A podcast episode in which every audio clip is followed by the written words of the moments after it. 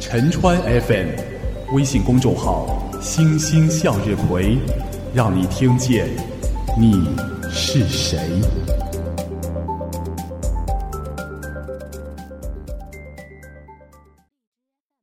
你好，听众同志，欢迎跟我走进路人甲说。过年了，这一次推送的其中好几条，都是充满着欢乐、喜庆、平安。这一条有一些不同。过年，各位都回到了老家了吧？嗯，老家只是意味着田园牧歌，像李子柒那样的安详生活吗？今天来听我们的听友之前介绍过的清新老师的投稿。那个比我小四岁的侄女。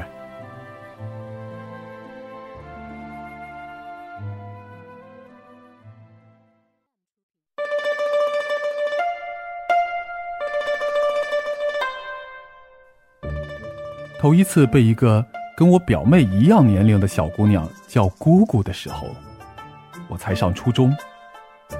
那天下午，我拉着在读小学的表妹，把小花裙子一卷，豪放的蹲在路边玩抓子。这从旁边那个在装修的店门口刚偷偷捡出来的手感合适的小石块，打算给我表妹炫耀一把，什么叫一口气过三关。未曾料到。小石块才从手里撒开，就看到我二姨拉着一个小姑娘过来。来来来，这是叫姑姑的，你们一起玩。实不相瞒，那天有个自己衣服都洗不干净的小屁孩喜当姑，可喜可贺。当了长辈这件事儿还是很值得开心的。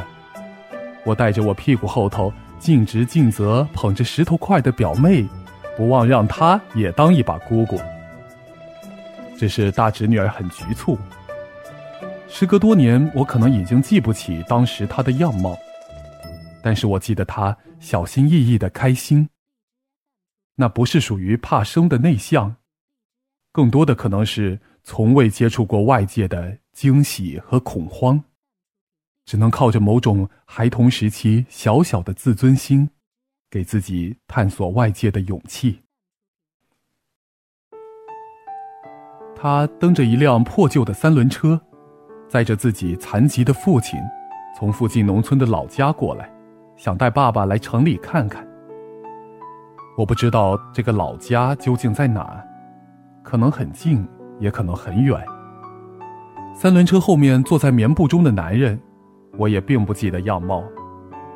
男人嘴里说着。总是让你们照顾，这次来给你们带点自己家地里的东西。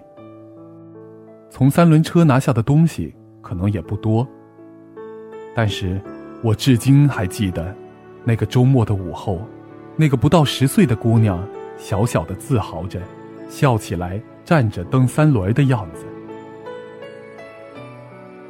那天他们走的时候，拿走了很多东西，我和表妹的旧衣服。一些不常用的物件，我和表妹还难得大方的送了这个小辈几个亮晶晶的手链和发绳。他们肉眼可见的贫困，让我和我表妹都难得没有抱怨被送出去的东西。天知道，那个已经读了初中开始学英语的我，还因此被我妈夸长大了。自以为自己已经是个大人的姑娘，对这样的称赞不屑一顾。却还是从娘亲和二姨的聊天中，知道了一些东西。比如，这姑娘虽然叫我姑姑，但是其实并没有亲近的亲戚关系，只是长辈偶尔回老家探亲，会接济一下隔壁潦倒的邻居。比如，我大侄女儿没有妈妈，爸爸残疾，一家只靠奶奶和她种地为生。比如，大侄女儿很能干。不到十岁，已经是家里的主要劳动力了。我跟我妹这种除了笔和筷子没摸过其他东西的玩意儿，应该看看别人家的孩子都是怎么干活的。我不喜欢听别人家孩子的事儿，拉着我妹去看马上开始的蜡笔小新，把大侄女的事儿忘在脑后。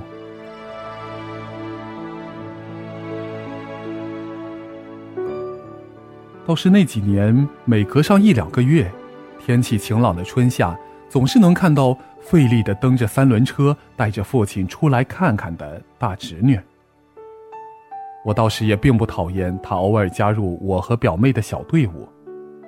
毕竟每次他过来的时候，我妈就不会催我去写作业，而每次给他送上几个女孩子的小玩意儿，他快速收下并视若珍宝。一副没见过世面的样子，非常惭愧地说：“这莫名满足了一个十二三岁女生的虚荣心。”而大侄女每次过来，也总是喜欢小大人一样大声喊：“家里种的东西随便带点儿。”仿佛在喊着我们不是白拿你们家的东西。如今想来，这种脆弱而坚持的自尊心，常常让我觉得可爱。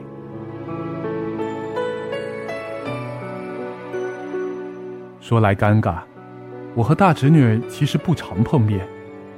随着我初中毕业，开始高中繁重的学业，她就慢慢从我生活中消失了。最后一次见她时，她戴着我送她的手链，原本亮晶晶的光芒早已只剩下暗淡的铁锈。我随口说着：“下次再送你个。”一边急匆匆抱着书包出门回学校上周末的晚自习。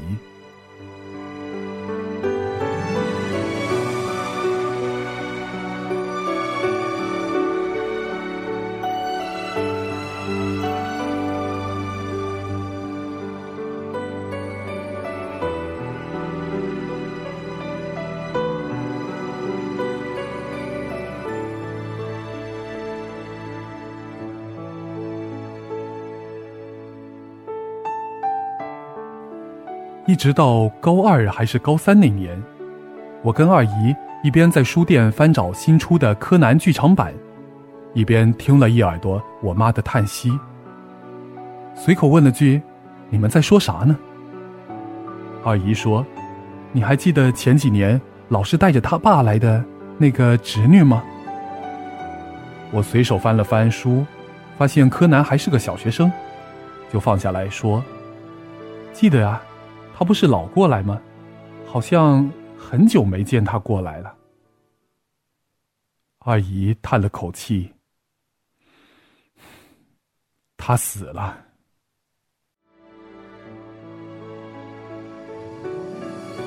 一直到现在，我都没办法形容头一次听到这件事的心情。不知道是第一次面对生死，还是面对的是一个我还算熟悉的女孩的死亡。也是第一次，我发现，在我学习成绩最大的生活之外，还有这样一个我从来没见过的世界。我记得那年我还不到十七岁，而我大侄女的生命，却是永远停留在了十三岁。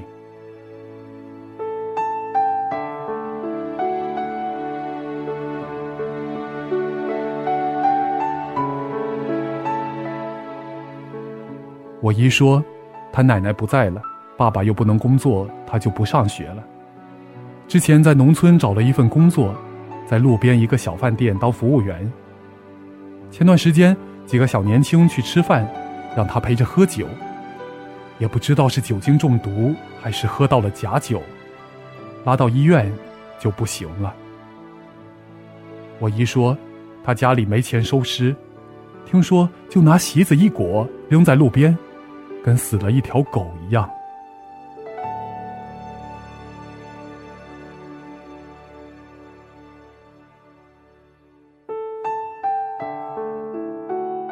这件事在当时几乎颠覆了我的三观。我从来都没想到过，一个跟我妹妹一样大的姑娘会用这样的方式结束短暂的一生。后来家里长辈是怎么帮忙处理这件事情的？我已经不知道了。那个村子拆迁之后，更是彻底没有了消息。这几年，在看了很多社会事件之后，我常常会想起他，却又觉得他的人生让人无能为力。只希望我们真的可以做一些事情，能够让乡村里这样的姑娘越来越少。我会永远记得，你头一次戴上那条两块钱的手链时，想要摸摸那条手链，却又怕不小心碰坏的样子。只是如今已经没有了曾经的虚荣心。如果是现在，我会摸摸你的头，希望你开心。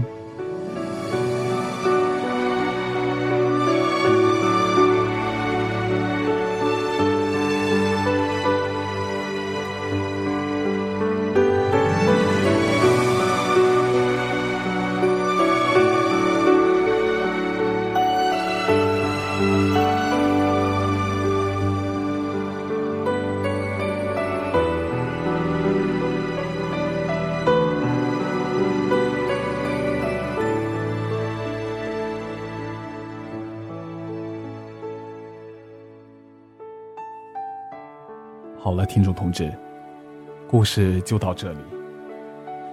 你是不是跟我一样，心绪还不能够平静下来呢？可以把想说的话发在留言区。你也可以点击再看，或者分享到朋友圈群里，让更多的人跟你一起听到这个故事。但愿新的一年，有些事情会变得比过去更好。再见了。新年快乐！